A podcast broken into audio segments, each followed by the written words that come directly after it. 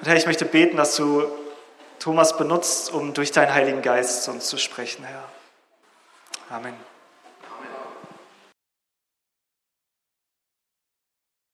Vor circa 100 Jahren, da gab es in Italien noch ein Königreich. Und zwar hieß der König Umberto I.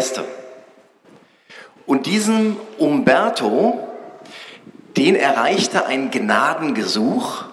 Es ging immer über den Innenminister und der hatte sich die Akte des Delinquenten durchgelesen und hat da so eine kleine Randnotiz draufgesetzt und sagte, Gnade unmöglich, unbedingt im Gefängnis zu belassen.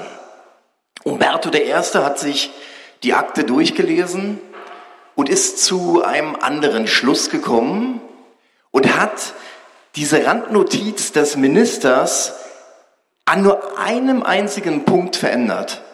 Und zwar hat er das Komma anders gesetzt. Er hat geschrieben, Gnade, Komma, unmöglich im Gefängnis zu belassen. Und mit, mit diesen Worten, ihr Lieben, möchte ich euch ganz herzlich begrüßen. Ich hatte mich letztens mit Jens unterhalten. Er sagte, es wird ein bisschen zu viel über Gnade gepredigt. Nein, nicht so ganz genau hat er es gesagt, aber wir müssen auch über Heiligung sprechen. Aber Gnade ist der Grund, warum wir uns heute Morgen hier treffen. Gnade ist die Quelle. Und daraus soll natürlich Heiligung auch entspringen. Ich ähm, freue mich, Erstmal, dass ihr da seid, das sieht ganz toll aus, äh, so viele Menschen wieder zu sehen. Ihr seht auch richtig erholt aus nach der Urlaubszeit. Und ich freue mich weiterhin, dass wir jetzt schon die zweite Predigt, also mit heute wieder mal aus dem Alten Testament ähm, haben werden. Letzte Woche hatte Birol über 1. Mose 4 äh, gepredigt. Ja, ich habe extra nochmal nachgeguckt. Kein äh, äh, sollte die Sünde beherrschen, die vor seinem Haus aufkommt und er sollte nicht nach unten, sondern nach oben schauen. Ist, ähm, auch wichtig für uns. Und heute möchte ich aus dem zweiten Mose reden. Zweiter Mose 33, das liegt ein paar Jahrhunderte später. Mit dem zweiten Mose beginnt übrigens der Auszug aus Ägypten. Und es geht ähm, um Mose und äh, dem Volk Israel, die lagerten sich in der Wüste, sie sind schon ausgezogen. Und Gott sprach zu Mose und sagte, Mose, komm zu mir auf den Berg Gottes, das ist der Berg Sinai, liegt äh, im heutigen Ägypten. Und ähm, er sollte noch 70 Älteste mitnehmen, Josua und ähm, Nadab und noch ein paar andere. Und die sind auf den Berg gegangen und haben Gemeinschaft mit Gott gehabt. Und es war eine wunderbare Gemeinschaft. Sie sahen den Gott Israel, steht im ähm, 2. Mose 24. Und ähm, unter seinen Füßen war es wie ein Gebilde von Saphirplatten und sie aßen und tranken in der Gemeinschaft Gottes. War also so ein richtiger wunderbarer Gottesdienst, ähm, so wie wir ihn wahrscheinlich im Himmel erleben äh, werden. Obwohl heute den Lobpreis, den fand ich auch richtig, richtig toll. Aber wird noch besser. Und sie schauten Gott, aßen und tranken. Dann geht's weiter. Ähm, Mose sagt zu, nee, äh, Gott sagt zu Mose, komm noch weiter auf den Berg. Da gebe ich dir die Gesetzestafeln. Das macht er mit seinem äh, Diener Josua, geht noch weiter auf den Berg und bleibt da einige Tage, insgesamt 40 Tage und Nächte. Und in der Zeit passiert mit dem Volk Israel, welches unten im Tal wartete, etwas. Also wahrscheinlich ist es nicht in den 40 Tagen und Nächten passiert, sondern war schon davor da. Aber die fangen an, in ihrer Rebellion zu, äh, äh, äh, zu rebellieren. Also die fangen an zu rebellieren. Und sie, zeigt sich, indem sie zu Aaron sagen, Aaron, mache uns Götter, die uns aus der Wüste führen. Und Aaron lässt sich gebrauchen oder missbrauchen und er gießt aus dem Schmuck der Israeliten so ein goldenes Kalb und ähm, er hämmert es und es wird so ein goldenes Kalb, worum die Israeliten herumtanzen und eine Orgie feiern. Und ich habe mich so in der Vorbereitung gefragt, naja, also wahrscheinlich, das ist ganz schön schlimm, dieses Volk Israel, dass die nach 40 Tagen schon sich neue Götter schaffen.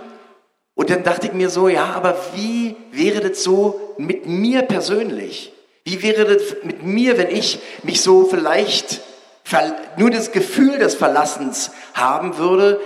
Oder wie oft geht es uns so, dass wir auf, nicht mehr uns auf Gott verlassen, sondern dass wir uns auf andere Dinge verlassen, vielleicht unsere Goldtaler oder, also sprichwörtliche Goldtaler oder unser Geld oder unseren Verstand und nicht auf Gott. Und wir sollten vielleicht gar nicht so auf das Volk Israel herabblicken, obwohl es eine ganz schreckliche Tat war, die Israel, das Volk Israel getan hat. Und Gott war berechtigt, auch sehr, sehr zornig. Der sagt zu Mose, er will das Volk verstoßen. Und Mose tut Buße vor Gott und besänftigt Gott und bittet dieses Volk Israel zu verschonen. Dann geht Mose runter ins Tal und ist nicht ganz so zornig wie Gott, aber doch sehr zornig, so dass er die Tafeln, diese Gesetzestafeln, die Gott ihm auf dem Berg Sinai gegeben hatte, auf den Boden schlägt und zerstört bin ich traurig drüber, dass wir die nicht mehr haben. Aber Gott hat, äh, hat ja dann später neue gemacht. Und infolge des, der Rebellion sterben 3000 Männer aus dem Volk Israel. Ich glaube, Paul hat mal so vor ein paar Monaten darüber gepredigt, dass ähm, bei der ersten Predigt von Petrus auch wieder 3000 hinzugetan wurden. Das ist nur so ein äh, ähm, Barmherzigkeitsakt, der das Bild aufzeigt, aber 3000 sind gestorben. Und Mose tut wiederum Buße, das Volk Israel tut auch Buße, Mose tut Buße vor Gott und Gott lässt sich durch die Bitte von Mose erweichen. Und Wisst ihr, wir sehen das oft im Alten Testament, dass Gott sich durch Bitten von Männern Gottes erweichen lässt. Wir sehen das in Sodom und Gomorra, wo Abraham immer nachverhandelt und sagt, wenn 100 Gerechte, wenn 50 Gerechte, wenn fünf Gerechte drin sind. Und dann zum Schluss wird, wird nur sein Neffe gerettet. Aber wir sehen es auch bei Jona zum Beispiel, wo Ninive gerettet wird. Wir sehen es bei David und wir sehen dieses Bild im Alten Testament von Gott, dass Gott schnell zur Güte und langsam zum Zorn ist, obwohl er gerecht und auch streng ist. Und wenn wir eines über dieses Bild Gottes zeichnen können, dann ist es, dass Gott Liebe ist, ob im Alten oder im Neuen Testament. Und ich habe ähm, letztens mal so einen Podcast gehört und das hatte mich traurig gemacht, weil es so ein hochrangiger Theologe war und äh, Journalist und Vorsitzender einer christlichen Nachrichtenagentur. Und er sagte, Gott ist rachsüchtig und zornig. Aber wenn ich mir das Alte Testament durchlese, dann ist Gott Liebe. Und natürlich ist für uns auch Jesus so ein Bild aus dem Neuen Testament. Aber der Gott des Alten ist derselbe Gott auch des Neuen Testamentes. Mose. Er wurde sein Freund genannt. Er kannte die Wege. Er kannte die Kraft und Stärke. Und trotzdem sagt er, und das ist jetzt eigentlich erst der Predigtext im 2. Mose 33, 13, wenn ich nun Gnade gefunden habe vor deinen Augen, so lass mich doch deine Wege wissen und dich erkennen, damit ich Gnade finde vor deinen Augen und bedenke doch, dass dieses Volk dein Volk ist. Wie gesagt, Mose kannte Gott. Mose war ein Freund Gottes und Mose wusste um die Gnade, die er und das Volk Israel erfahren haben. Der Auszug aus dem Volk Ägypten, die Teilung des Roten Meeres, Manna, Wunder über Wunder sind geschehen. Und trotzdem bittet er um Gnade. Und wisst ihr, wir haben auch Gnade in unserem Leben erfahren. Du, wir als Gemeinde und auch wir als Volk. Und ähm, eine Geschichte, die ich in dieser Woche gelesen habe, in äh, dieser Woche, ich glaube Dienstag ist ja Michael Gorbatschow gestorben und ich habe mir in dem Zusammenhang sein letztes Interview äh, durchgelesen, was er der Welt gegeben hat. Und da sagte er, als er so ein Junge von zwölf Jahren war, da war sein Großvater, der war schon Kommunist und ähm, er ist ja auch mit in der zehnten Klasse in die kommunistische Partei eingetreten. Aber es gab auch so, ähm, es gab immer zwischen den verschiedenen Kommunisten ähm, Schwierigkeiten. Die haben sich angezeigt und auch gerne zu Tode verurteilt. Und die Familie Gorbatschow, die wurde bedroht, sodass äh, die Mutter sich entschieden hat, mit ihrem Michael bei Nacht und Nebel zu fliehen. Und die wohnten ja im Kaukasus und das war so eine ganz ähm, regnerische, finstere, stürmische Nacht. Und die äh, sind zum Hof eines Verwandten gelaufen, was nur ein paar Kilometer weit entfernt war, aber da es keine Straßen gab und es so eine ähm, moorige Landschaft war, sind die immer mit ihren ähm, Stiefeln im Morast versunken. Und ich kann da so ein bisschen mitfühlen, weil ich hatte äh, jetzt im April so eine, äh, so, so eine so eine Wanderung mit anderen Männern gemacht, so eine christliche. Und wir waren in Schottland und ich war mega froh über meine Stirnlampe, die ich hatte. Ich bin immer von Grasbüschel zu Grasbüschel gesprungen und einige meiner Mitwanderer, die sind bis zur Hüfte im Moor versunken. Die wurden dann immer wieder rausgezogen. Also ohne Stirnlampe wäre es wirklich schwierig gewesen. Die sind ohne Stirnlampe gelaufen, hatten Todesangst und plötzlich und diese Aussage war so wichtig, dass Michael Gorbatschow mit Ende der 80er Jahre gesagt hat, erschien ein heller Blitz am Himmel und äh, sie haben gesehen, wo dieses Haus steht. Und er vergaß auch niemals die Worte, die seine Mutter sagte. Und zwar sagte sie, diesen Blitz hat der Herrgott gesendet. Und wisst ihr, ich erzähle euch die Geschichte deswegen, weil Michael Gorbatschow ja einer der Hauptverantwortlichen war, dass dieses Land wieder vereint ist. Und wenn wir manchmal so verzweifelt sind, vielleicht hat Gott schon vor Jahren in das Leben eines Menschen so einen Blitz geschickt, dass äh, er sich daran erinnert, dass Gott lebt. Gott hat für uns eine Lösung. Gott hält die Geschicke der Welt in der Hand und Gott hält auch die Geschicke deines Lebens in der Hand. Du bist sicher bei Gott. Das will ich dir durch diese kleine Geschichte des Blitzes von Gorbatschow sagen. Gott verändert Situationen. Gott hört auf Gebet. Das sehen wir bei Mose. Und auch du, sage ich jetzt zum ersten Mal, aber das sage ich noch öfter, bist ein Freund Gottes durch Jesus Christus, genau wie Jesus, äh, wie Mose ein Freund Gottes war. Mose sagte zu, zu Gott, wenn ich wirklich Gnade gefunden habe, lass mich deine Wege wissen, damit ich erkenne und Gnade finde in deinen Augen. Er wiederholt es sozusagen. Die Frage, die ich mir gestellt habe, ist, was sind die Wege Gottes. Und so ein Satz kam mir hoch in der Vorbereitung. Der Weg Gottes führt über das Kreuz zu Jesus. Das klingt jetzt vielleicht so ein bisschen zu theoretisch, aber was heißt das praktisch für mich? Das heißt für mich, wenn ich auf meinem Weg nicht erkenne, dass ich das Kreuz brauche, dass ich ein Sünder bin und Errettung bedarf, dann habe ich kein Leben und dann habe ich auch keine Wahrheit. Und das klingt jetzt ganz absolut, aber warum kann ich das sagen? Weil Jesus es selbst sagt. Jesus sagt, ich bin der Weg, die Wahrheit und das Leben. Das ist sehr eng, sehr absolut, aber sehr wahr. Und wie gehe ich diesen Weg? Den Weg gehe ich, indem ich dem, den Heiligen Geist frage, Heiliger Geist, wie?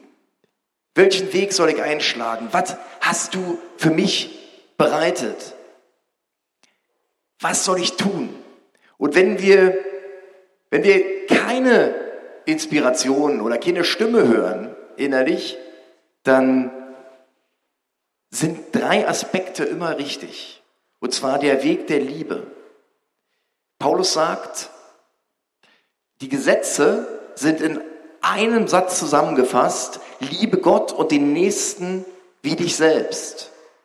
Und wenn wir dann noch Galater 6,2 dazu fügen, einer trage des anderen Lasten, so sollt ihr das Gesetz des Christus erfüllen, dann sind wir richtig. Und wenn wir den Weg kennenlernen, dann lernen wir auch dadurch Gott kennen. Das ist so ein, äh, so, so, ein, so ein Bild vielleicht, als wenn wir durch die Wohnung eines Freundes laufen, da lernt man auch den Freund kennen. Wenn wir die Wege Gottes gehen, dann lernen wir Gott kennen. Aber ich möchte drei Werte sagen, die Gott so auszeichnen, die auf jeden Fall immer stimmen. Und zwar, Gott ist für dich. Gott liebt dich und Gott sorgt für dich. Und in dieser, in der Vorbereitung für die Predigt, da bin ich auf so eine Bibelstelle gestoßen, die mich so extrem begeistert hat. Ich wollte eigentlich immer so nur einen Vers nehmen und dann dachte ich, ah, der nächste, der ist auch noch so krass. Und ähm, trotzdem komme ich mir, wenn ich über die Erkenntnis Gottes oder die Erkenntnis Jesus hier vor euch spreche, so ein bisschen so vor, als würde ich an einer Algarve stehen und hier mit so einem Glas äh, äh, Wasser daraus aus dem Ozean schöpfen und sagen, hier mein, mein Glas ist die Erkenntnis, aber die Erkenntnis ist der Ozean. Ich kann gar nicht mit Worten euch ähm, Jesus oder die Erkenntnis Jesus beschreiben, aber wir kommen immer weiter da hinein. Ich lese aus Philippa 3, Vers 7 beginnend. Könnt ihr in eurer Bibel-App oder in eurer Bibel ähm, gerne mitlesen. Und zwar sagt da Paulus, aber was mir Gewinn war, das habe ich um des Christus willen für Schaden geachtet. Ja wahrlich, ich erachte alles für Schaden gegenüber der alles übertreffenden Erkenntnis Christi Jesu. Also das ist so, dass er nicht nur das, was er hat, als okay findet, sondern eigentlich alles, was er hat, ist ihm sogar weniger als nichts für die Erkenntnis Christi. Ich lese weiter meines Herrn, um dessen Willen ich alles eingebüßt habe und ich erachte es als für Dreck, damit ich Christus gewinne und in ihm erfunden werde. Ich lese mit Vers 10 weiter, um ihn zu erkennen und die Kraft seiner Auferstehung und die Gemeinschaft seiner Leiden, indem ich seinem Tod gleichförmig werde, damit ich zur Auferstehung aus den Toten gelange. Nicht, dass ich es schon erlangt hätte oder schon vollendet wäre, ich jage aber danach, dass ich es auch ergreife, wofür ich von Christus Jesus ergriffen worden bin. Letzter Vers. Brüder, ich halte mich selbst nicht dafür, dass ich es schon ergriffen habe. Eines aber tue ich, ich vergesse, was da hinten ist und strecke mich aus nach dem, was vor mir liegt. Darüber könnte man lange predigen, aber ich will eins sagen, dass Paulus sich ausstreckt um mehr Erkenntnis von Jesus, von seiner Herrlichkeit zu gelangen. Und je mehr Erkenntnis wir bekommen von Jesus, je mehr lieben wir ihn. Und danach wollen wir uns ausstrecken. Wie ist es jetzt bei mir, in meinem Leben persönlich? Wie finde ich den Weg? Wie lerne ich Gott kennen? Und wisst ihr, bei mir ist es so, wenn ich nicht die Bibel zum Beispiel lese, dann bekomme ich, ist mir letztens so gegangen, da, ich hatte so mir, ich habe äh, mal eine neue Technik ausprobiert und zwar, ich habe mir nur einen Vers am Morgen äh, genommen, den ich, äh, wo, darüber wollte ich meditieren. Aber leider ist es mit dem Meditieren, äh, hat es nicht geklappt, also ich habe nur so einen Vers gehabt und irgendwie passiert es bei mir, dass ich plötzlich komische Gedanken bekomme. So plötzlich denke ich über Gasversorgung nach oder über, äh, ob, ob mein Geld reicht oder plötzlich werden die äh, äh, werden meine Augen abgelenkt auf der Straße und in mir ist es irgendwie komisch und dann habe ich mir einfach die Bibel-App eingeschaltet und habe mich so von dem Wort Gottes äh, fluten lassen und das verändert mich. Das macht so eine Zustandsveränderung. Es geht nicht darum, dass wir ein Soll erreichen, jeden Tag drei Kapitel Bibel lesen, sondern das ist so, das ist lebenswichtig, zumindest für mich. Ähm, das ist wie Essen und Trinken. Ich brauche diese Gemeinschaft mit Gott, um so ein Leben zu führen in der Nähe Gottes. Und wie ich es schon gesagt habe, auch für euch ist es wichtig, ihr seid auch Freunde Gottes. Du bist ein Freund Gottes und wir lernen von Mose, hatte ich auch schon gesagt, dass Gebet wirkt. Du kannst mit deinem Gebet den Arm Gottes bewegen. Gott sagte, als dieses Volk Israel diese Sünde des goldenen Kalbes begangen hat und er trotzdem sich versöhnen, versöhnen lassen hat, dass er das Volk in Sicherheit bringen wird, versorgen wird, aber er selbst wird es nicht mehr führen. Und da sagte Mose, wenn du uns nicht führst, Herr, dann soll uns niemand führen. Wenn du uns nicht führst, dann lass uns einfach hier. Und dieses Gebet, dieser Wunsch, da sagte Gott, weil du das gesagt hast, da will ich es tun. Gott hat sich, und es ist wieder dieser Vergleich von dem Wasserglas zum Ozean in Sachen Gnade, entschieden, wie Umberto dieses Komma zu versetzen. Er lässt Gnade walten. Und er drückt es im Vers 19 aus und sagt, wem ich gnädig bin, dem bin ich gnädig. Über wen ich mich erbarme, über den erbarme ich mich. Und du bist es, über den er sich erbarmt. Du bist es, dem er gnädig ist. Und wisst ihr, Mose, der war, nachdem er diese Gnade empfangen hat, nicht wie vielleicht ich so ähm, kleinmütig oder so, sondern der ist so, man könnte fast sagen, frech. Der sagt zu Gott, Gott, wenn du das tust, dann will ich deine Herrlichkeit sehen. Und äh, Gott sagte auch daraufhin, auch, weil du das getan, gesagt hast, will ich's tun. Und er sprach, ich will alle meine Güte vor deinem Angesicht vorüberziehen lassen und ich will den Namen deines Herrn vor dir ausrufen. Er ließ Mose in der Felsspalte zwar aber seine Herrlichkeit sehen. Und das möchte ich euch auch sagen. Gott, möchte euch nicht nur gnädig sein, er möchte euch barmherzig sein, er möchte euch auch seine Herrlichkeit zeigen. Jetzt ist die Gnadenzeit. Und genießt diese Gnadenzeit und lebt darin und erzählt es anderen Menschen weiter. Jetzt ist die Zeit der Gnade, die Zeit der Herrlichkeit. Amen.